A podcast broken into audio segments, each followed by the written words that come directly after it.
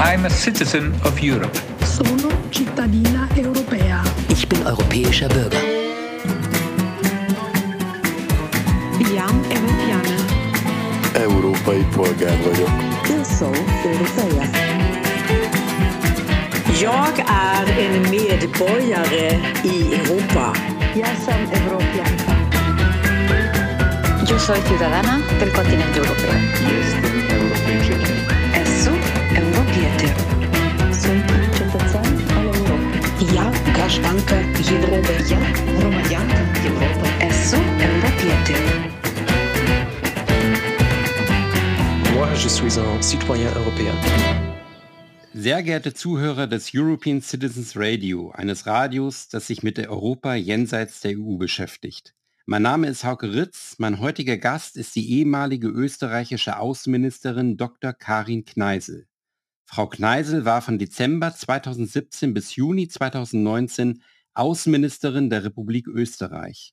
Frau Kneisel studierte Jura und Arabistik an der Universität Wien und verband beide Studienfächer in ihrer Dissertation zu völkerrechtlichen Fragen des Nahostkonflikts.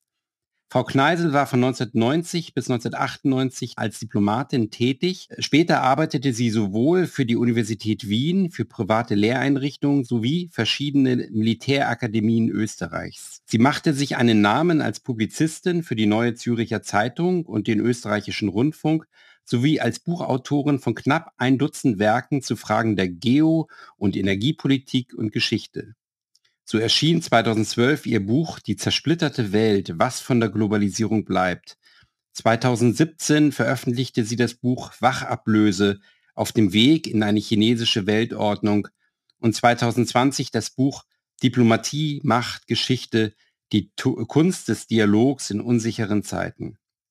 Aus den Titeln dieser Bücher geht bereits hervor, dass Frau Kneisel versucht, geschichtliche Entwicklung zu antizipieren Sie betreibt sowohl Wissenschaft als auch Politik aus dem Geist der Verantwortung. Ihre Analysen sind stets um eine realistische Kenntnis von Weltzusammenhängen bemüht, fragen nach dem, was getan werden muss, um aus den Fehlern der Vergangenheit zu lernen.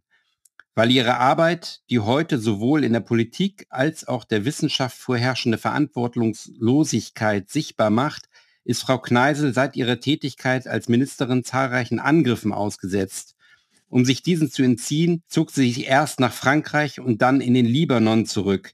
Das folgende Gespräch wird per Internetschaltung geführt. Ich freue mich außerordentlich, heute ein Gespräch mit Frau Dr. Kneisel für das European Citizens Radio führen zu können. Guten Tag, lieber Herr Dr. Ritz. Danke ja. für die Einladung. Guten Tag, Frau Kneisel. Vielen Dank, dass Sie für ein Interview zur Verfügung stehen. Als ehemalige Außenministerin haben Sie ja an zahlreichen Treffen teilgenommen. Sie haben sozusagen die Außenpolitik aus der Innenperspektive wahrgenommen. Äh, stimmt die Einschätzung, die man von außen hat, dass etwas mit dem Realitätsbezug der westlichen Außenpolitik nicht stimmt? Ja, haben Sie völlig recht. Äh, ich erinnere mich sehr gut an ähm, meinen ersten Außenministerrat im Januar 2018. Ich saß unter den damals noch 27 Kollegen. Boris Johnson war äh, für Großbritannien mit mhm. an Bord. Und die, den Eindruck, den ich hatte, war Realitätsferne, weil äh, äh, vielleicht bin ich da auch ein bisschen deformiert durch meine Praxis als Lehrbeauftragte. Man hat dann so ein bisschen diesen Professorenblick und, und schaut, wie mhm. sozusagen diese Runde etabliert, wie sehr sind äh, die anderen Kollegen dabei, mental wirklich, und äh, konzentrieren sich auf unser Gespräch, wie weit ist das hier auch wirklich politisches Geschehen, das wir betreiben. Und an sich war es nur eine Aneinanderreihung von Monologen, deren Inhalte Gesprächsnotizen waren, diesen sogenannten Lines to Take, auf die wir uns auf Beamtenebene einigen, wofür man also eigentlich keine politischen Verantwortungsträger wie Minister benötigt, sondern das machen die Botschafter, das machen die stellvertretenden Botschafter in den vorbereitenden Komitees. Und ich war an sich eher überrascht bis irritiert und auch schockiert, wie wenig Qualität in der internen Auseinandersetzung da ist, wie wenig Aufmerksamkeit man einander schenkt. Und das alles ist auch Teil einer Realitätsferne, weil äh, ein Beispiel, ich habe zu einem sehr frühen Zeitpunkt darauf hingewiesen, dass wir unsere Zeit vielleicht nicht äh, damit verlieren sollten, Russland zu antagonisieren, sondern die eigentlichen Herausforderungen liegen in Asien und äh, dass die, die, die gesamte Thematik Eurasien. Äh, da stieß ich aber auf völlig taube Ohren und Unverständnis, weil, äh, weil man an sich spürte, egal zu welchem Anlass, es war äh, Russland das wesentliche Feindbild und im Mai 2019 wurde dann eine 180-Grad-Wende gegenüber äh, der Volksrepublik China gestartet, indem man China zum systemischen Rivalen erklärte. Also es war dann Ende dieses Kapitels Partnerschaft durch Wachstum, Harmonie durch, durch gemeinsamen Handel. Äh, man hatte dann eben auch diese chinesische Front in gewisser Weise eröffnet, wenn ich das so formulieren darf. Und ähm, es ist wenig Realismus, es ist wenig Qualität auch, wenig fachliche Qualität äh, in diesen Räten spürbar, abgesehen davon, dass viele der Kollegen auch wirklich nur spontan hereinkommen, dann wieder in den Korridoren andere Gespräche äh, durchführen. Äh, und äh, das alles hat mich eigentlich ziemlich irritiert. Ich habe das dann auch in dem Buch, äh, das Sie im Vorspann erwähnten, Diplomatie macht Politik, äh, kurz skizziert, weil äh, das alles hat nichts mehr mit Diplomatie und hat nichts mehr mit, mit Dialog zu tun. Das ist, das ist eine, wie soll man sagen, eine Art Übung, die man alle paar Wochen macht, aber die an sich keinen Mehrwert hat, um eine realistische gemeinsame europäische Außenpolitik zu formulieren. Nun ist es ja so, dass das Außenpolitik in gewisser Weise die Königin der Politik ist, weil oft hängt von außenpolitischen Orientierungen auch ab, welche Wirtschaftspolitik durchgeführt wird oder werden kann die wiederum den Wohlstand des Landes äh, maßgeblich mitbestimmt. Äh, wenn also sozusagen in der Außenpolitik ähm, äh, mit mangelnder Fachkenntnis ein bestimmter Weg, ein bestimmter Entwicklungspfad eingeschlagen wird, kann das verheerende Konsequenzen äh, für das Land haben, sowohl was Krieg und Frieden betrifft, als auch wirtschaftlich. Worin verorten Sie diesen Geist der, der Verantwortungslosigkeit oder der mangelnden Sachkenntnis, äh, die Sie in der Außenpolitik beobachtet haben, sind das sozusagen, liegt das an Grundsatzentscheidungen, die im Westen schon in den 90er Jahren oder Nullerjahren getroffen worden sind? Ja, weil letztendlich hat man ja in den verschiedensten Vertragsreformen der Europäischen Union gesehen, wie sehr das Gewicht verschoben wurde Richtung des Rat der Staats- und Regierungschefs. Mhm. Das heißt, es spitzt sich dort alles zusammen. Es wird derogiert, also nach oben hinauf delegiert, wenn man äh, das so formulieren kann. Und wann immer nichts weitergeht in den Finanzministerräten für Budgetfragen, wann immer nichts weitergeht in einem außenpolitischen Rat, wird diese Aufgabe dann äh, manchmal in diese bekannten Morgenstunden zwischen vier und fünf Uhr verlegt, äh, wo sich dann die Staats- und Regierungschefs darauf zu einigen haben. Und das ist meines Erachtens ein, eines der vielen großen Mankos in der Entscheidungsfindung innerhalb der Europäischen Union. Und dazu kommt noch, wenn wir uns unsere, unsere Hörer vielleicht kurz zurückführen, nachdem es ja eine, eine Sendung, die auf EU, Europa spezialisiert ist, vielleicht kurz in Erinnerung rufen. Anfang der Nullerjahre gab es den Entwurf für eine europäische Verfassung. Hm. Mit den Referenden in äh, den Niederlanden und in Deutschland, äh, pardon, in Frankreich hm. und in den Niederlanden wurde dieser Verfassungsentwurf schubladisiert, weil abgelehnt. Und dann versuchte man mit den vorhandenen Bausätzen, Absätzen, die da waren, über den Vertrag von Lissabon, der dann ab dem Jahr 2009 in Kraft trat, ein neues Gefüge zu finden. Und das alles ist eher, würde ich sagen, Stückwerk. Die, die großen Ambitionen, die da waren, sind teilweise auf halber Strecke stehen geblieben.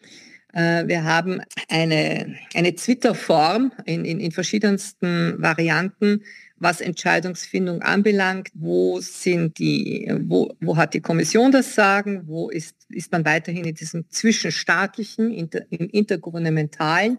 Und die Europäische Union als dieses äh, famose sui generis Gebäude ist sich selbst zum Hemmschuh geworden, weil Sie zuvor auch erwähnten, diesen schönen Begriff, die Außenpolitik als Königin der Disziplin, äh, im Französischen auch als chasse gardée, also als eine Art Sonderjagdrevier der, der, der Souveräne, der, der Staatschefs betrachtet. Das wird natürlich besonders deutlich im Fall Frankreichs, wo die Außenpolitik im Élysée, also im Präsidentenpalast gemacht wird und nicht so sehr im Quai d'Orsay, wo das Außenministerium angesiedelt ist. Wir haben ähnliche traditionelle Kompetenzkonflikte, die dann je nach Personen, die, die mitwirken, sich vielleicht auch anders äußern. Deutschland, die Kompetenzkompetenz des Bundeskanzlers, der Bundeskanzlerin. Eine Angela Merkel machte massiv Außenpolitik, machte mhm. massiv Energiepolitik. Ja, da blieben dann eigentlich die jeweiligen Außenminister eher im Schatten zurück. Gegenwärtig haben wir eine andere Situation, wo man das Gefühl hat, dass Bundeskanzler Scholz eher der Getriebene seines grünen Koalitionspartners ist, wenn es um Außen- und Wirtschaftspolitik geht. Mhm. Also man muss unter den verbliebenen 27 EU-Staaten dann auch äh, sich jedes Mal mit den verfassungsrechtlichen Kompetenzverteilungen befassen und natürlich auch mit der gelebten politischen Praxis, die wiederum dann sehr von den handelnden Personen abhängt. Wir hm. hatten in Österreich Bundeskanzler, die alle Außenpolitik an sich zogen und wir hatten wiederum andere, die sich für Außenpolitik überhaupt nicht interessierten, wo dann der Außenminister brillieren konnte.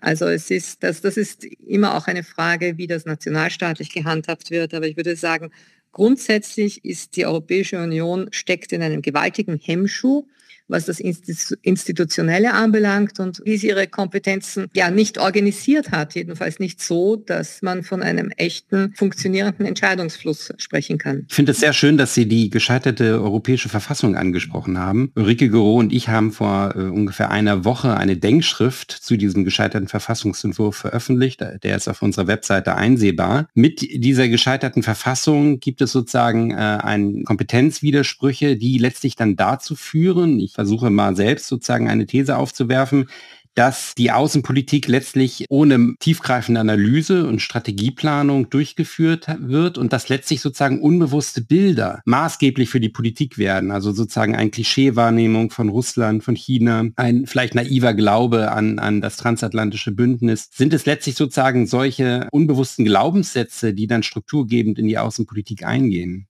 Gegenwärtig haben wir die Situation, dass die Kommission, das Büro, das sehr große Büro des Hohen Beauftragten, äh, gegenwärtig Josep Borrell, seine Vorgängerin Federica Mogherini, mit der ich noch zusammenarbeitete, die legen die Entwürfe vor. Und diese Entwürfe bauen auf auf Berichten der Repräsentanzen der Europäischen Kommission. Es besteht ein fragiler, aber doch ambitiöser diplomatischer Apparat, dem aber eines fehlt, nämlich wirklich das Gespür für das diplomatisch und politisch Machbare. Wir haben es hier eher mit Personen zu tun, die aus der Verwaltung kommen. Ja? Mhm. Und, äh, aus, der, aus den europäischen Institutionen, die also die Brüsseler Sicht auf vieles werfen, egal ob sie jetzt in Uganda stationiert sind oder in, in Peru oder wo auch immer. Und äh, der, der Brüssel ringt darum, auch erfahrene äh, nationalstaatliche Diplomaten zu rekrutieren, weil die eben genau das mitbringen, was noch diesem Apparat fehlt. Und das ist spürbar. Meine persönliche Kritik, vor allem an den Texten, die ich, die ich las, war, auch die sind weltfremd weil meist spürt man hier doch, die, die Feder stammt aus, von, von Autoren, die, wenn ich das so sagen darf, nur Politologen sind, nur die Welt aus diesem Elfenbeinturm der, der politikwissenschaftlichen Sicht mhm. sehen. Da fehlen die Historiker, da fehlen die Geografen, wenn man auch gerade mhm. von einer geopolitischen Europäischen Kommission sprechen will, weil dafür benötigen sie genau diese Leute, die wirklich Geografie und Geschichte verbinden, damit so etwas wie geopolitisches Denken und, und Entscheiden entsteht, was übrigens ja nie im Mandat der europäischen Integration war. Es ging immer um gemeinsames Wirtschaften, es ging immer um das äh, ambitiöse Friedensprojekt, aber es ging nie darum, Interessen zu, so zu formulieren, dass man wirklich in eine Rivalität mit anderen Mitbewerbern eintreten kann, äh, was an sich geopolitisches Denken benötigt, egal ob man jetzt die alte, zu Recht wahrscheinlich auch verfemte Schule deutscher Geopolitik, eben jene von Haushofer, Karl Schmidt, Ratzinger und so weiter sieht, die also in den 1930er Jahren ihre Rolle spielte, dann geschlossen wurde und teilweise übernahmen dann diese Aufgaben innerhalb Europas äh, die Franzosen. Aber die geopolitische Schule hat natürlich vor allem ihre Tradition in Großbritannien und, und äh, dann mit, mit Kissinger und Boschinski in den USA ihre, ihre wesentlichen Namen äh, gewonnen. Das heißt, das Formulieren von Interessen und zu sagen, das ist unser Ziel, mit diesen Mitteln wollen wir dorthin, unter Einsatz auch von militärischen Mitteln, das alles hat sich erst so, so wirklich in aller Wucht gezeigt, mit der Fortsetzung, Ausbruch, wie immer man es chronologisch sehen will, des äh, Krieges in der Ukraine. Und da haben wir jetzt äh, die doch äh, kurios anmutende Situation, dass äh, Budgetgelder aus dem sogenannten Friedensfazilitäten, die an sich gedacht waren, um die Partnerschaft im Osten durch äh, Jugend, Wirtschaftsprojekte und so weiter zu fördern, äh, dass genau diese Milliarden jetzt zur Verfügung gestellt werden, um Waffen und auch bis hin also zu Langstreckenraketen äh, für den Einsatz äh, gegen Russland zu beschaffen. Mhm. Also in den letzten eineinhalb Jahren ist hier unendlich vieles gekippt und die Europäische Union hat an sich ihre ursprünglichen Ziele im Sinne des Völkerrechts, Verträge äh, zu schaffen, Vertragstreue, des, der, der, Knochenarbeit des Verhandelns um Absätze, all das mhm. wurde an sich aufgegeben für völlig neue Ziele. Ja, und äh, diese Ziele sind eher eigentlich von den Vereinigten Staaten als von der Europäischen Union formuliert worden. Die Europäische Union hat sie dann vielleicht übernommen. Und wenn man sich sozusagen mit der amerikanischen Außenpolitik beschäftigt, dann stößt man ja schon auf die Idee, die so ab in den 90er Jahren immer mehr Fuß greift, dass man in den USA dachte, äh, es könnte eine Art unipolare Weltordnung errichtet werden. Also sozusagen eine vollkommene Verwestlichung der Welt mit dem Westen als dominanten Machtpol, sowohl wirtschaftlich, militärisch, rechtlich und kulturell. Ist da nicht die Wurzel der Fehlentwicklung der westlichen oder auch europäischen Außenpolitik zu suchen?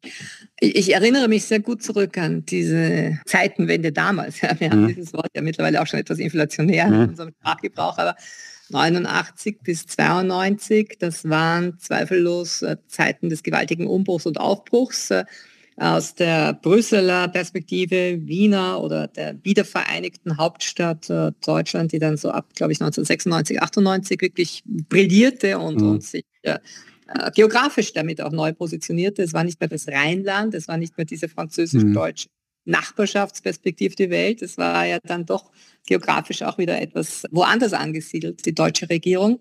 Und jene Zeit war zweifellos geprägt von einer massiven Optimismus, fast Siegesbewusstsein, unsere Gesellschaftsordnung, unser marktwirtschaftliches Konzept und so weiter, die sind siegreich aus diesem Kalten Krieg hervorgegangen und wurde ja auch propagiert in Europa seit 1945 keine Kriege mehr, was ja nicht stimmt, weil wir hatten fortlaufende Konflikte in Nordirland. Wir hatten eine, wir hatten eine Reihe von mhm. grauenhaften Kriegen, offiziell ab 1992 im zerfallenden Jugoslawien, aber inoffiziell hat das alles ja schon viel früher begonnen mit Schießereien und Toten, eigentlich ab den 80er Jahren. Und wir hatten eine ganze Reihe von anderen, auch militärisch geführten Konflikten auf äh, dem Gebiet äh, Europas.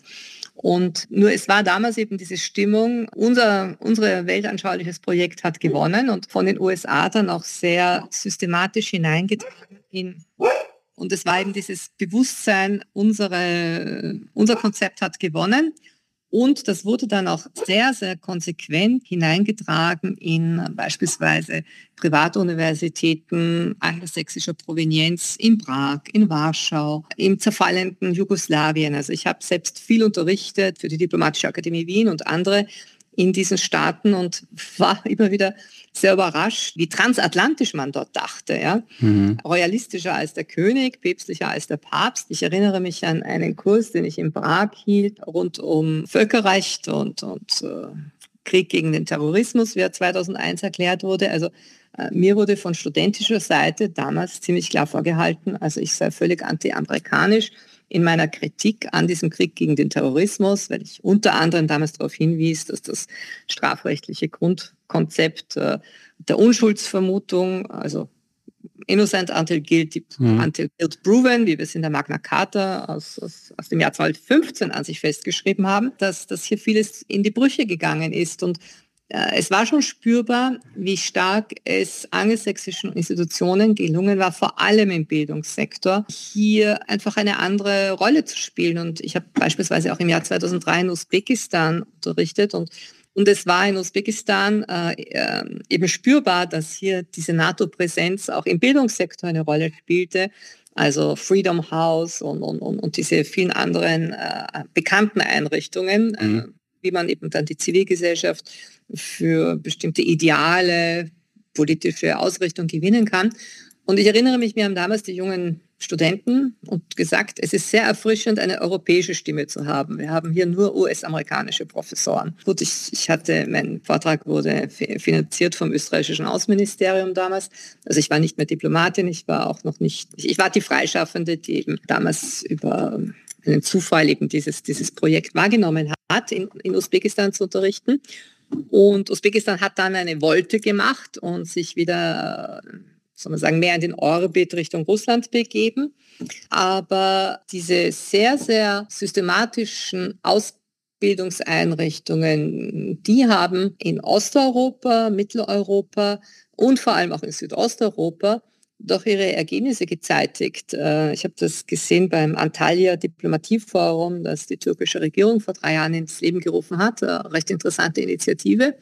Und der damalige Außenminister Cavusoglu hat jetzt wirklich seine Kollegen, Gäste aus, ich glaube, es waren fast 80 Staaten versammelt. Und die Außenminister, Premiers aus Südosteuropa, jene aus teilweise eben auch Zentralasien, da spürt man, dass sich hier vieles dreht, ja. Und das hat viel mit, mit deren Ausbildungswegen zu tun. Also sie haben ein Jahr in den USA verbracht oder mhm. einen Abschluss von einer US-amerikanischen Universität, wo auch immer in dieser Region.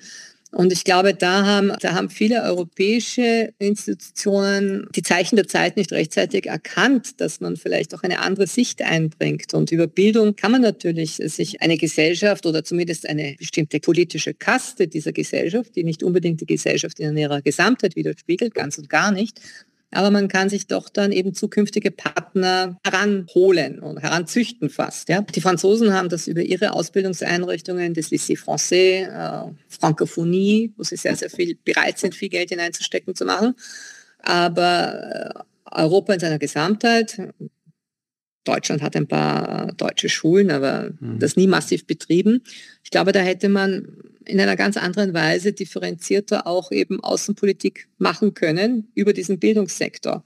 Ja. Äh, Russland hat das völlig verabsäumt und Russland hat jetzt zum Beispiel bei dem Afrika-Forum, das ich vor zehn Tagen in St. Petersburg, dem ich mitwirkte, ich hatte ein Panel zu moderieren, wo es auch immer um Bildungsfragen ging. Präsident Putin hat in seiner Plenarrede klar darauf hingewiesen, Stipendien wie einst in der Sowjetunion, also das wird alles forciert bis hin zum Bau, was ich sehr wichtig finde, von russischen Grundschulen auf dem afrikanischen Kontinent. Weil über die Sprache und, und vor allem, wenn man junge Leute über die Grundschule bereits heranholt, nicht erst mit einem akademischen Stipendium, mhm. sondern zu einem viel, viel früheren Zeitpunkt, so schafft man sich Radius. Mhm. Ich habe diesen enormen Einfluss des amerikanischen Bildungssektors und der amerikanischen Wahrnehmung auf die Welt nicht nur in Deutschland festgestellt, sondern auch in Russland selbst. Also auch an russischen Universitäten gibt es vereinzelt immer wieder Professoren, die sozusagen diese amerikanische Sichtweise auch propagieren. Und ich erinnere mich, wie meine äh, Studenten in Moskau erstaunt waren, als ich sie sozusagen auch vor der Schattenseite einer One World Institutionen gewarnt habe. Die amerikanische Weltsicht ist auf der einen Seite natürlich sehr einflussreich und auf der anderen Seite aber trotzdem unrealistisch. Es bleibt ja das Faktum bestehen, dass die Welt aus verschiedenen Kulturkreisen besteht, Religionen besteht, die oft ganz unterschiedliche Wertsetzungen und, und Herangehensweisen an die Wirklichkeit haben. Selbst wenn es den USA gelungen ist, vielen Osteuropäern oder auch Europäern sozusagen diese Weltsicht aufzuzwingen, heißt das ja trotzdem nicht, dass sie realistisch ist. Mhm. Absolut. Also ich, ich sehe das wie, kenne auch äh, russische junge Manager oder Diplomaten, wie sie, wie sie formulieren, die, die natürlich sehr von dieser, wenn ich so sagen darf, Prosecco Prosciutto Welt, in der sie aufgewachsen sind, mhm. fast 30 Jahre lang äh, angezogen waren und für die dann auch vieles zusammengebrochen ist. Einige haben sich sehr rasch dann wieder neu erfunden, aber äh, andere sind ausgewandert. Also es, es, hat sich hier sehr, sehr viel gedreht in diesem, in, in, dem Blick auf die Welt und dass, dass die Welt eben nicht so ist, sondern aus mehreren Zivilisationen besteht. Das hat sich in dem bekannten Aufsatz von Samuel Huntington Anfang der 90er Jahre, der viel diskutiert wurde, wieder gespiegelt, also dem sogenannten Clash of Civilizations, äh, wobei er damals das Wort Civilization eben im Plural verwendete, was ja ein Fortschritt war, weil mhm. eben diese, dieser Blick, wir haben, es gibt nur die eine große wirkliche Zivilisation, der Rest sind Barbaren und das ist eben die europäisch-nordwestliche Zivilisationsstufe. Das hat zumindest Huntington, wie man diesen diesen Aufsatz, der um vieles interessanter ist zu lesen als das nachfolgende Buch, äh, eben propagiert. Und es war dann damals rund um diesen auf Deutsch gesprochenen Kampf der Kulturen wurde unter anderem natürlich auch, das war das ideologische Unterfutter für Afghanistan-Krieg, für die, für die Irak-Invasion und vieles andere. Mittlerweile hat man sozusagen auf, auf westlicher Seite begreift man eher schmerzhaft, dass äh, Volkswirtschaften sich neu ordnen und auch, und da sind wir vielleicht wieder kurz bei der Bildung, dass Talente, die noch vor 20, 30 Jahren dank eines Stipendiums in westlichen Universitäten heute eher vorziehen, wieder in ihre Heimatländer zurückzugehen, sei das Indien, China, Vietnam, als dass sie beispielsweise in den USA oder in Großbritannien bleiben, äh, wenn man ihnen auch dort angenehme Angebote macht, weil vielleicht die Bezahlung oder die Angebote interessanter sind in den Heimatländern. Also da ist diese Bildungsreserve, die immer wichtig war, über hm, Einwanderer, egal ob die jetzt aus Deutschland kamen in den 30er, 40er Jahren, ob die dann aus dem arabischen Raum, aus dem Iran kamen. Von denen hat man immer profitiert. Diese Köpfe ziehen heute vor, wieder zurück in ihre Ursprungsländer zu gehen. Also das, da tut sich einfach sehr, sehr viel. Und äh, egal, ob es jetzt auf EU-Ebene ist, wo ein gewaltiger Eurozentrismus weiter herrscht, also vielleicht nur, oder eben in den USA, wo ich jetzt schon länger nicht mehr war, vor fünf, sechs Jahren das letzte Mal, aber ich glaube, die USA sind neuerlich, wie so oft in ihrer Geschichte, sehr, sehr mit sich selbst beschäftigt. Ja, wie wie, wie, geht es weiter in ihrer gesellschaftlichen Unordnung? Und vielleicht noch ein Wort zum, zum europäischen Eurozentrismus. Ich habe im Kollegenkreis zu Beginn meiner Minister, meines Ministeramts gefragt, welche Unterlagen kann ich sehen zur Shanghai Cooperation Organization? Wie ist unsere Haltung? Wie ist der Debattenstand in der EU zu BRICS?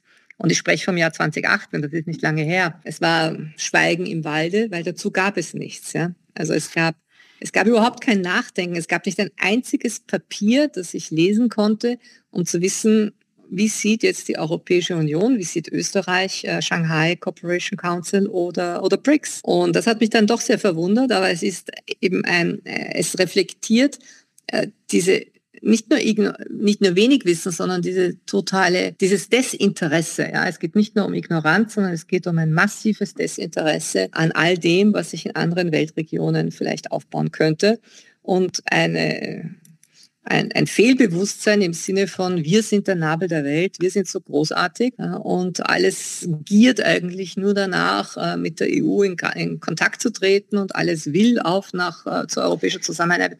Dem ist so nicht. Ja. Das, ja. Äh, das, hat sich, das hat sich leider sehr, sehr spät erst herumgesprochen, wenn überhaupt. Und ich glaube, dass das große böse Aufwachen kommt äh, eben mit dem, den geänderten Auftragsbüchern, äh, die die verbliebenen Industrien, die wir auf europäischem EU-Boden noch haben, das ist die Automobilindustrie, allen voran die deutsche Automobilindustrie, das ist die petrochemische Industrie und das ist es auch, Textil, Stahl. Maschinenbau noch. Hm. Ja, Maschinenbau teilweise, aber der Rest ist wirklich, wurde out gesourced, ausgelagert seit den 80er Jahren, um mit kleineren Löhnen und geringeren Sozialabgaben und so weiter größere Gewinne zu machen. Dann kam eigentlich in den letzten fünf, sechs Jahren immer mehr dieser Wunsch nach einem Backshoring, was man zuerst eben Offshoring gemacht hatte, wieder Backshoring. Interessantes Beispiel, ich, ich habe das in meinem Buch Die zersplitterte Welt, was von der Globalisierung bleibt, erwähnt. Steif Teddybären zogen wieder zurück in die Produktionsorte von Magdeburg. Warum? Weil es doch eine Kundschaft gab, die bereit war, mehr auszugeben für ein funktionierendes Plüschtier als eben ein chinesisches Plüschtier, an dem sich vielleicht das Kind vergiften könnte oder das sogar explodiert. Also da war dann eine gewisse Bereitschaft einer Klientel da zu sagen, dafür gebe ich wieder mehr Geld aus und da weiß ich, da ist die Qualitätssicherheit da, weil es wieder näher an der, an der Zentrale ist und nicht irgendwo anders produziert wird. Also äh, da, da waren die ersten kleinen Rädchen, die sich in Bewegung setzten. Und äh, in meinem Buch Die Mobilitätswende, äh, wo ich mich mit, mit, dem, mit der verbleibenden Automobilindustrie auseinandergesetzt habe im Jahr 2020, da, das war mitten in der Pandemie, das war das wesentliche Thema, aber absehbar war, dass bei einer Verringerung des russischen und des chinesischen Automarktes äh, die deutsche Automobilindustrie gewaltige Einbrüche erleben würde. Und nur eine Zahl, 60 Prozent des VW-Exportes wird in China gemacht. Mhm. Der größte Markt von Mercedes war, war Russland. Und äh, mit, der, mit dem Abschied von diesen äh, Automobilmärkten bricht natürlich äh, eigentlich das Rückgrat der deutschen Volkswirtschaft, weil an dieser Automobilindustrie hängt ein, ein, hängen viele Mittelstandsunternehmen als Zulieferanten, die, die nicht diesen Radius haben, die eben die Großen haben, um, um dann zu sagen, gut, dann dann suche ich mir eine andere Produktionsstätte. Das, das ist für diese Mittelstandsunternehmer nicht so leicht. Ich erinnere mich noch sehr gut an die Amtszeit von W. Bush von 2000 bis 2008. In dieser Zeit gab es ja auch schon eine starke westliche und amerikanische Hybris. Es gab massive Konfliktbeziehungen mit dem Iran, mit der arabischen Welt, auch schon mit Russland im Streit um das Raketenschild, den Georgienkrieg. Man hätte doch auch da schon erkennen können, dass man nicht Konfliktbeziehungen mit allen übrigen Kulturkreisen der Welt unterhalten kann, also mit der arabischen Welt, äh, Iran, Russland, perspektivisch China, Lateinamerika. Eigentlich hätte doch der Westen eine, heute eine viel bessere Position in der Welt, wenn er bereits damals gesagt hätte, wir selbst führen den Übergang in eine multipolare Weltordnung an. Wir mhm. selbst organisieren den Übergang in diese unabwendbare multipolare Weltordnung und dadurch, dass wir das selbst anführen, dadurch sichern wir uns darin auch einen sehr guten Platz. Stattdessen haben wir das den Chinesen und Russen überlassen, haben sie zusammengetrieben. Es entsteht ein riesiges eurasisches Bündnis und wir kriegen wahrscheinlich jetzt einen sehr schlechten Platz in dieser multipolaren Weltordnung. Ja, haben Sie vollkommen recht. Vielleicht, wenn ich kurz ausholen darf, der Vater, also nicht der George äh, Walker Bush, sondern der George Herbert Bush, mhm hatte in, zu Beginn, zu, in der Mitte der 1980er Jahre, er hatte nur ein, ein Präsidentschaftsamtszeit gehabt, ich glaube es war 5, 84 bis 88. Ja. Nee, es war 88 bis 92 war es. Also 88 bis 92, danke. Hm. Aber er hat zu einem sehr frühen Zeitpunkt, er war ja zuvor, glaube ich, Vizepräsident und dann eben Präsident, aber äh, ich habe damals in den USA ein Stipendium gehabt und die Frage, es hieß damals nicht multipolare Ausrichtung, aber es, war, es waren sehr, sehr viele Lehranveranstaltungen unter dem Titel The Pacific Rim.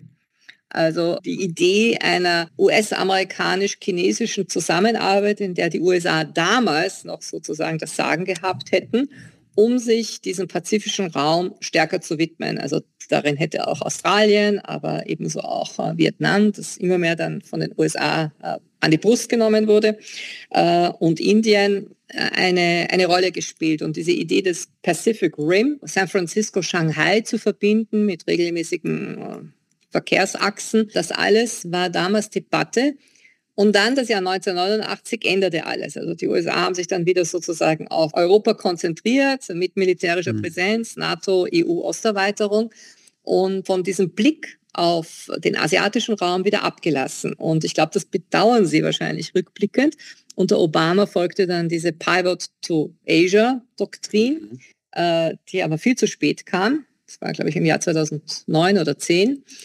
Und wie Sie richtig sagen, es, man hätte es ja viel früher begreifen können. Es, es, es, hat ja jeder, der sich für dieses Thema interessiert, hat ja mitverfolgen können, den Aufstieg vieler asiatischer Staaten, den Aufstieg äh, Brasiliens und, und die BRICS fielen ja nicht vom Himmel. Ja? Die, die, die BRICS und die Shanghai Cooperation Organization haben sich über die letzten 20 Jahre allmählich herausgebildet und wie, wie eingangs, wie vorhin ausgeführt, in keinem der EU-Räte haben wir uns je damit beschäftigt und im österreichischen Außenministerium gab es keinen einzigen Absatz dazu. Ja? Also es war eine totale Vernachlässigung dieser Thematik. Vielleicht, weil man in diesem eigenen Suppentopf äh, so behaglich schwamm und, und von der eigenen Großartigkeit wirklich überzeugt war und davon ausging, dass der Rest der Welt äh, in diesen Suppentopf möchte und nicht äh, sozusagen in, in, vielleicht auch in andere Gefilde ausschwärmen könnte. Die Idee dieses multipolaren Konzepts, aber ich, ich bin da jetzt nicht eine Expertin für diese Frage, aber wenn ich, wenn ich sozusagen in meiner Nachlese dieser Thematik der letzten Jahre mich erinnere, dann war es vor allem der russische Außenminister Jewgeni Primakov, äh, vor Sowjetbotschafter noch in Bagdad, also von da kannte ich ihn noch, selbst Orientalist, ich glaube, er war sogar Präsident der Akademie der Wissenschaften, ähm, sprach exzellent Arabisch, war Wissenschaftler und Diplomat und, und dann später eben auch noch Premierminister. Äh, ich glaube, es war im Jahr 1998, da legte Jewgeni Primakov ein Grundsatzpapier vor, in dem bereits von der Multipolarität die Rede war und wo er darauf äh, hinwies, die russische Föderation allein werde den USA nicht die Stirne bieten können. Man müsse im Verband, im Verbund mit Europa, Indien und eben auch China hier stärkere Allianzen bilden. Also es hat sich aber niemand mit diesem Primakov-Papier auseinandergesetzt und äh, das, was an sich unter Sergei Lavrov als Außenminister und Präsident Putin spätestens seit dem Jahr 2007, 2008 läuft, ist genau diese Umsetzung. Mhm. Also man, man richtet sich eben in Richtung Ost-Südost aus und die, die diese Entstehung eines Konzerts der Mächte, ähnlich wie es im 19. Jahrhundert war, mhm. natürlich unter völlig anderen Vorzeichen. Wir haben jetzt, wir haben keine äh, wir haben keine, kein Gottesgnadentum mehr, wir haben keine dynastischen Legitimationsprinzipien mehr, wir haben nicht mehr die,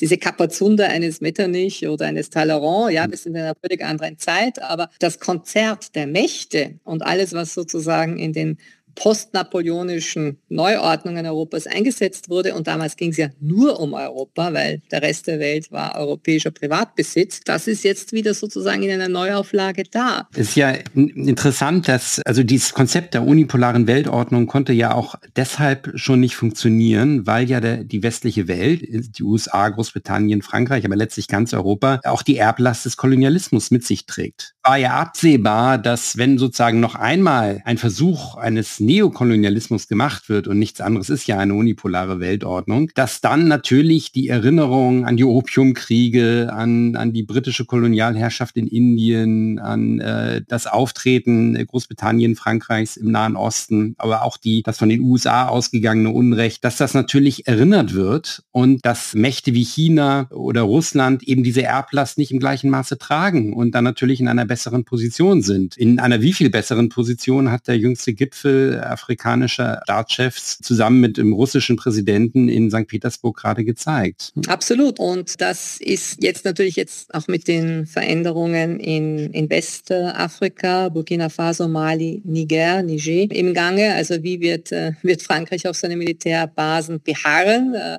kommt es zu einer größeren Auseinandersetzung in Westafrika genau wegen, wegen des Themas, das Sie gerade ausgeführt haben. Das alles sind diese Umbrüche und es waren ja nicht nur die Briten und die Franzosen, die als Kolonialmächte wirkten. Es hat auch Portugal seine Rolle gespielt. Mhm. es ist äh, europäisches Kulturerbe hat, wurde sozusagen über äh, sind wir wieder beim Bildungssektor äh, aufgepfropft, äh, auch, auch in vielen anderen äh, Regionen des, des globalen Süden. Und die, dieses Bewusstsein fehlt. Das hat äh, die Volksrepublik China hat das natürlich sehr, sehr geschickt gemacht in den letzten 20 Jahren, äh, unbemerkt offenbar von, von Europa. Aber die haben in all ihren Afrika-China-Konferenzen, äh, China-Südamerika-Konferenzen, da gibt es zahlreiche, immer wieder darauf hingewiesen, ja, wir teilen ja diese Erfahrung des europäischen Kolonialismus. Die teilen wir, wir ihr, ihr, braucht uns nicht zu erklären, wir kennen dieses mhm. Schicksal. Mhm. Und die Süd-Süd-Kooperation ist eben darauf gediehen. Und jetzt ist Russland eine mögliche Alternative zu einem teilweise zu mächtigen China auf dem afrikanischen Kontinent oder in Südamerika, weil Russland nicht diese, es, es hat nicht diese Allmacht oder ist nicht, oder wenn ich es anders formulieren darf, wenn wenn russische Unternehmen auf dem afrikanischen Kontinent tätig werden, egal ob jetzt im Ölsektor, Uran oder wo auch immer, Landwirtschaft, dann bringen sie nicht Hunderte oder Tausende russische Arbeiter mit, sondern sie rekrutieren Arbeitskräfte dort. Äh, das chinesische Konzept ist oftmals dieses, Kupfermine in Sambia und 10.000 chinesische Arbeitskräfte werden mitgebracht, mhm. um auch das Arbeitslosigkeitsproblem oder den, den Männerüberschuss aus einigen chinesischen Regionen sozusagen positiv zu kanalisieren. Und da, das sorgt dann auch für Unmut bis hin zu Aufständen äh, in, in einigen afrikanischen Staaten. Das heißt, Russland äh, wird gerade zu einer möglichen Alternative für die eine oder andere afrikanische Regierung und auch südamerikanische Regierung zu sagen, wunderbar die Zusammenarbeit mit China, die hat uns bislang viel gebracht, aber wir wollen, wir wollen auch sozusagen ein, ein bisschen Radius in andere Richtungen noch haben und da ist, China, ist Russland ein bemerkenswerter Partner. Genauso wie Russ, die russische Föderation aber natürlich auch Alternativen braucht, um nicht äh, von, von der Volksrepublik China zu sehr umarmt zu werden. Und da kommen dann Partner wie Südafrika, Iran, Saudi-Arabien immer stärker fallen die ins Gewicht. Also es dreht sich gewaltig und um diesen, die, die, diese Umbrüche dann auch mitzugestalten und nicht nur als Zaungast zuzusehen, bedarf es einer intensiven Besuchsdiplomatie, bedarf es eine, eine Auf, eines Aufbaus von, von Vertrauen und wenn ich mir so die Besuchsdiplomatie, russischer Diplomatie im Vergleich zur EU ansehe, dann ja, ein Sergei Lavrov, der ist, bewegt sich wie ein Fisch im Wasser in Indien. Äh, der, die haben Afrika nicht vernachlässigt in dem Umfang, wie es Europa tat. Also die äh, russische Diplomatie hat ja auch die Tendenz, dass sie vorwiegend Diplomaten in Länder schicken, die auch die Sprache erlernt haben, mhm. während die deutsche Diplomatie das Verfahren pflegt, dass er nicht der Fall ist und dass ein Diplomat, der erst in Afrika eingesetzt worden ist, später nach Indien geschickt wird und dann vielleicht nach Lateinamerika, also sozusagen eigentlich eher eine, eine Kulturferne bevorzugt wird, so dass man letztlich in seiner Berliner oder westdeutschen Blase bleibt. Äh, das natürlich mit so einer Diplomatie kann keine erfolgreiche Außenpolitik durchgeführt werden. Und vielleicht ist das ja sogar Absicht. Aber ich wollte noch mal auf was anderes äh, zu sprechen kommen. Und zwar, Sie sprachen vom Eurozentrismus. Äh, das ist richtig. Wir sind sozusagen ganz auf der einen Seite ganz auf äh, unsere westliche Wahrnehmung konzentriert. Auf der anderen Seite gibt es aber auch eine Euro-Vergessenheit, weil die Europäer in gewisser Weise verlernt haben zu sehen, was Europa eigentlich ist. Also wir tendieren immer mehr dazu, uns selbst mit amerikanischen Augen wahrzunehmen oder wir verwechseln sozusagen diese amerikanischen Konzepte von der Verwestlichung mit dem, was Europa im Eigentlichen ist. Und wie, wie kann man das beschreiben, dieses Zusammenwirken einerseits eines Eurozentrismus oder Westzentrismus und auf der anderen Seite ein, ein nicht mehr wissen, wofür Europa eigentlich steht. Europa hat ja noch ganz andere Traditionen als Imperialismus. Hm, absolut. Und der Bildungskanon für junge Menschen aus dem arabischen Raum, äh, und ich durfte solche Menschen kennenlernen, nicht als, als sie jung waren, aber als sie 80 waren und ich war, sagen wir mal, 20 oder 30, die sind schon lange tot. Aber diese Menschen, die ich noch im Libanon, in Syrien, in Ägypten treffen durfte in den 80er Jahren, die hatten alle ihre Patrie spirituelle, also ihre zweite Heimat, weil sie in der Sorbonne mal studierten, weil sie in Heidelberg, in Marburg einmal ein, ein Studium absolvierten oder, oder ein mhm. Doktorat gemacht haben. Und da war eine enge akademische, menschliche Verbundenheit, äh, die viel mit Esprit zu tun hatte. Und da ging es nicht um Europa als Wohlfahrtsstaat und wo bekomme ich jetzt die höhere Familienbeihilfe, wenn ich nach Europa ziehe. Also doch lieber nach Deutschland als nach äh, Ungarn zu ziehen, weil Deutschland bietet mir da mehr. Nein, da ging es ausschließlich darum, äh, wo sind die besseren Universitäten, wo kann ich mich sprachlich besser zurechtfinden. Und dafür stand Europa viele Jahrhunderte lang. Und da sind wir wieder beim Bildungswesen. Genau dieses Europa gibt es ja leider in, in, in mancher Hinsicht nicht mehr weil hier einfach auch ein, ein, ein Bildungseintopf ergeben hat. Äh, wenige Universitäten zeichnen sich mehr aus durch ihre besonderen Orientalismus-Zweig oder, oder ihren Mathematik, mathematischen Zweig, sondern es ist äh, dank Bologna-Prozess wurde eben alles nur mit so gewissen kleinen Einheiten und Seminaren und, und auch die Lehrbücher sind so wie die Apfelsorten eigentlich immer weniger geworden. Also da ist manches verarmt, würde ich sagen. Und Europa das war in der Integrationsbewegung eben seit den 1950er Jahren. Es war in erster Linie, es ging um Markt, was ja auch nachvollziehbar war. Verbinden wir unsere Märkte, wo ubi commercium, ibi jus, also dort, wo wir Handel treiben, dort entsteht dann gemeinsames Recht und, und dann äh, Wandel durch Handel und so weiter. Also das, das war ja alles ein, ein, ein, ein richtiger Zugang für eine bestimmte Zeit. Aber in all diesen Jahrzehnten wurde vernachlässigt diese, dieser Esprit, dieses, dieser Geist, dieser Bildungsgeist. Und das kann man nicht wettmachen, indem man dann drei, vier EU-Kulturhauptstädte pro Jahr mhm. ernennt, weil das ist dann ein Spektakel. Da, da geht es dann um gewisse Eventagenturen, die Geld machen, aber nicht um, um eine, um, um das, wofür ein europäischer Bildungskanon einmal stand und wie auch der Blick von außen auf Europa war. Mhm für die, die sich leisten konnten, zweifellos. Aber, aber Europa, der Blick auf Europa ist heute eher der, äh, wo habe ich die größere Sozialhilfe. Also wenn jetzt diese unipolare Welt krachend einstürzt, weil sie den Realitäten der Wirklichkeit einfach nicht mehr entspricht und sozusagen der Traum eines imperialen Westens wirklich dann ausgeträumt ist und ich traue dem auch wirklich keine Träne nach, was hat Europa dann noch? Die Industrie geht uns eben zunehmend verloren, möglicherweise brechen dann auch Märkte weg. Hätte nicht Europa die Chance, sozusagen sein humanistisches Erbe zu reaktivieren und äh, in diesem Esprit, in diesem Kulturbezug wieder etwas zu mobilisieren, das auch für die übrige Welt interessant ist, zumal ja das 21. Jahrhundert ganz eigene Probleme mit sich bringen wird. Man denke etwa an die Entwicklung der Technologie mit künstlicher Intelligenz, Data Mining, Gentechnik. Da ist ja eigentlich dieser humanistische Geist Europas nötiger denn je. Die intellektuelle Kultur Europas hätte in dieser Hinsicht ja wirklich etwas anzubieten. Darauf müsste doch sich Europa konzentrieren und diesen Eurozentrismus als Imperialismus verstanden, ersetzen durch ein positivem Eurozentrismus, nämlich eine Bezogenheit auf die, auf die wirkliche Kultur Europas, die sich auch von den USA unterscheidet. Ja, Nur wie attraktiv sind unsere Universitäten noch? Wie viel äh, Redefreiheit, akademische mhm. Freiheit mhm. haben wir noch? Ja? Äh, ich weiß, wie entsetzt die österreichische Öffentlichkeit reagiert, wenn ich sage, im Libanon habe ich mehr Redefreiheit und mehr akademische Freiheit als in Österreich oder wahrscheinlich auch an so mancher deutschen Universität. Aber dem ist so. Hm. Und äh, ich kenne türkische Universitätsprofessoren, die harte Kritiker der türkischen Politik sind, aber trotzdem äh, ja, völlig problemlos weiter ihr Leben leben können. Auch ein ehemaliger iranischer Außenminister, der mit dem aktuellen, mit der aktuellen iranischen Regierung eigentlich eher über Kreuz liegt, darf an der Uni unterrichten.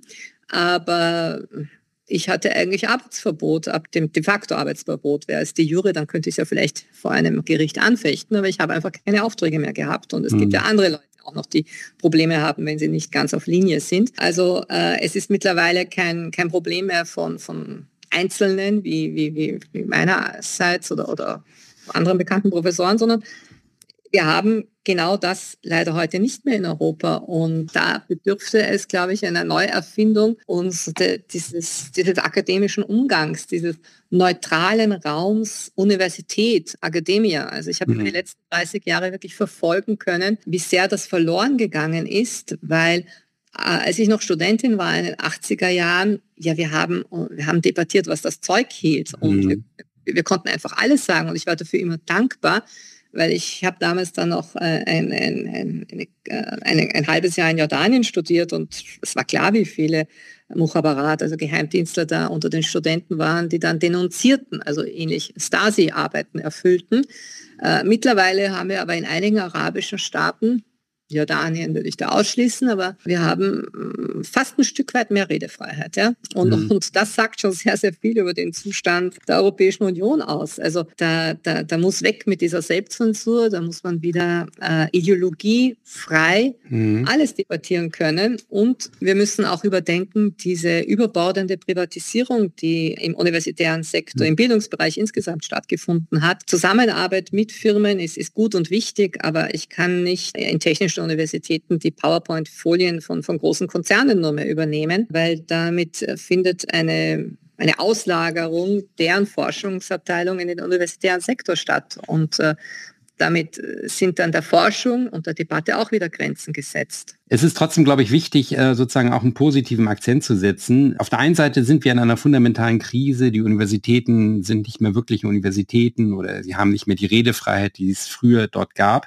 Auf der anderen Seite entsteht ja durch die alternativen Medien eine ganz neue Gruppe an, an Intellektuellen, an Publizisten, an Denkern, die äh, eben aufgrund der Ernsthaftigkeit der Situation eben jetzt auch tiefer denken, als sie das vor 10, 20 Jahren getan hätten. Und äh, ich denke, dass aus diesen Kreisen auch sozusagen ein Impuls für eine Erneuerung ausgehen kann. Es käme nur darauf an, dass diese Leute, die jetzt für alternative Medien schreiben, dass denen irgendwann auch die Tür geöffnet wird in diese Institutionen, in die Universitäten, in etablierte Medien. Und äh, dann könnte von dort ausgehend eine Erneuerung stattfinden. Ja, aber natürlich äh, bedarf es auch einer korrekten Honorierung all dieser Arbeit, weil mhm.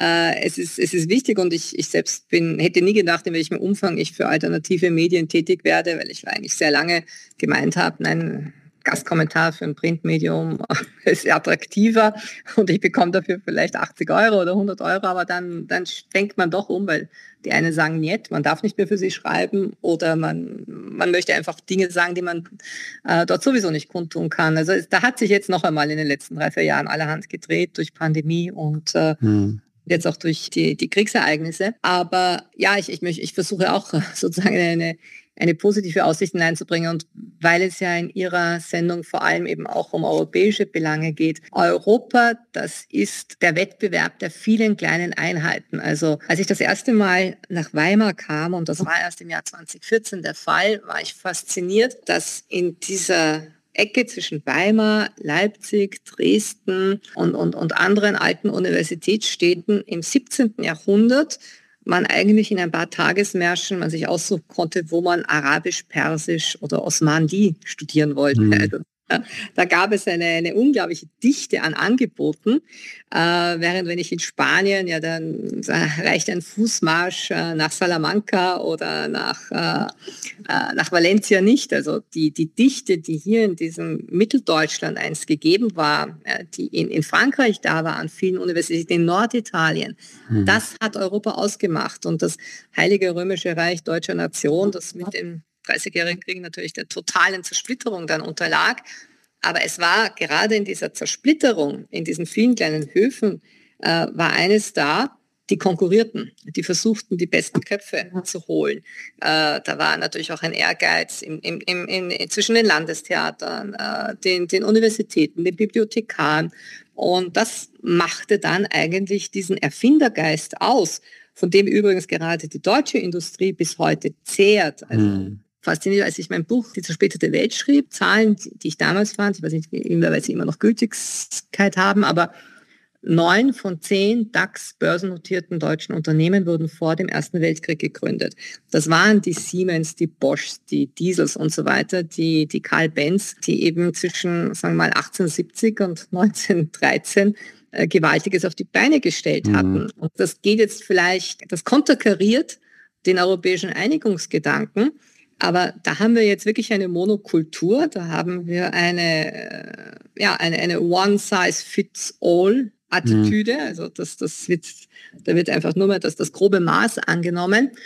Und Europa, das war der Kontinent und das waren jene Verfassungssysteme, wo der Citoyen geschaffen wurde, der Rechte und Pflichten hat, egal ob sie jetzt eine Familie, einen Stamm oder was auch immer hinter sich haben. Und das ist der Riesenunterschied zu fast allen anderen Weltregionen, ja, wo, wo sie ganz andere Distanzen zu bewältigen haben, um an eine Universität zu kommen, wie Russland, mhm. wie USA, und wo die Kleinheit einfach dieses umtriebige Miteinander ausmachte, die eben andernorts nicht gegeben ist. Und in, in vielen Regionen der Welt sind sie alles durch die Familie und nichts durch die Fam und, und nichts äh, ohne Familie. Und in Europa konnten sie sehr lange als Individuum äh, ihr Leben meistern, weil sie auf die staatlichen Strukturen zählen durften, die da waren, die einsprangen. Mhm. Und da, da ist im Moment so manches leider in Auflösung befindlich. Aber äh, ich glaube doch, dass in einem Europa, wo, wo man wieder viel mehr miteinander konkurriert, dass, äh, dass hier dann eben der Wettbewerb um die besten Köpfe, um, um, um Kreativität stattfindet. Und äh, Ideen braucht die Welt. Mhm. Ja, das ist ja ein schöner Ausblick. Ich glaube auch, dass, dass es mit Europa noch nicht zu Ende ist und dass vielleicht gerade diese Krise auch eine, eine Chance für die Neuerfindung Europas bereitstellt. Jedenfalls braucht die Welt auch Europa im 21. Jahrhundert. Wir können das 21. Jahrhundert nicht einfach der Technik überlassen, sondern es braucht den Geist, die Kunst, die Literatur und Philosophie und damit letztlich Europa. Ja, ich ähm, bedanke mich für dieses wunderbare Gespräch, Frau Kneise. Sehr gerne. Ähm, und danke auch für Ihre Gedanken zur, zu Europa und zur europäischen Einigung. Und äh, ich wünsche Ihnen viel Glück äh, ja. bei genau Ihrer weiteren Arbeit. Glück. Ich brauche Glück im Moment, viel, viel Glück.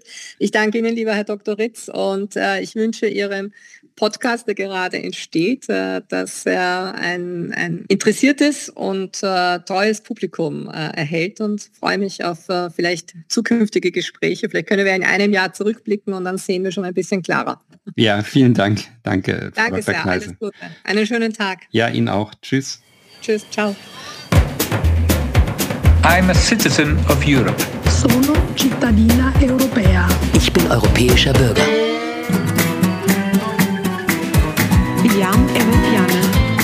Európai polgár vagyok. Eu sou europeia. Jag är en medborgare i Europa. Jag som europeanka. Yo soy ciudadana del continente europeo. Jestem Europejczykiem. Esu europietė. Sunt cetățean al Europei. Ja grażanka Europy. Ja Romanianka Europa. Esu europietė. Moi, je suis un citoyen européen.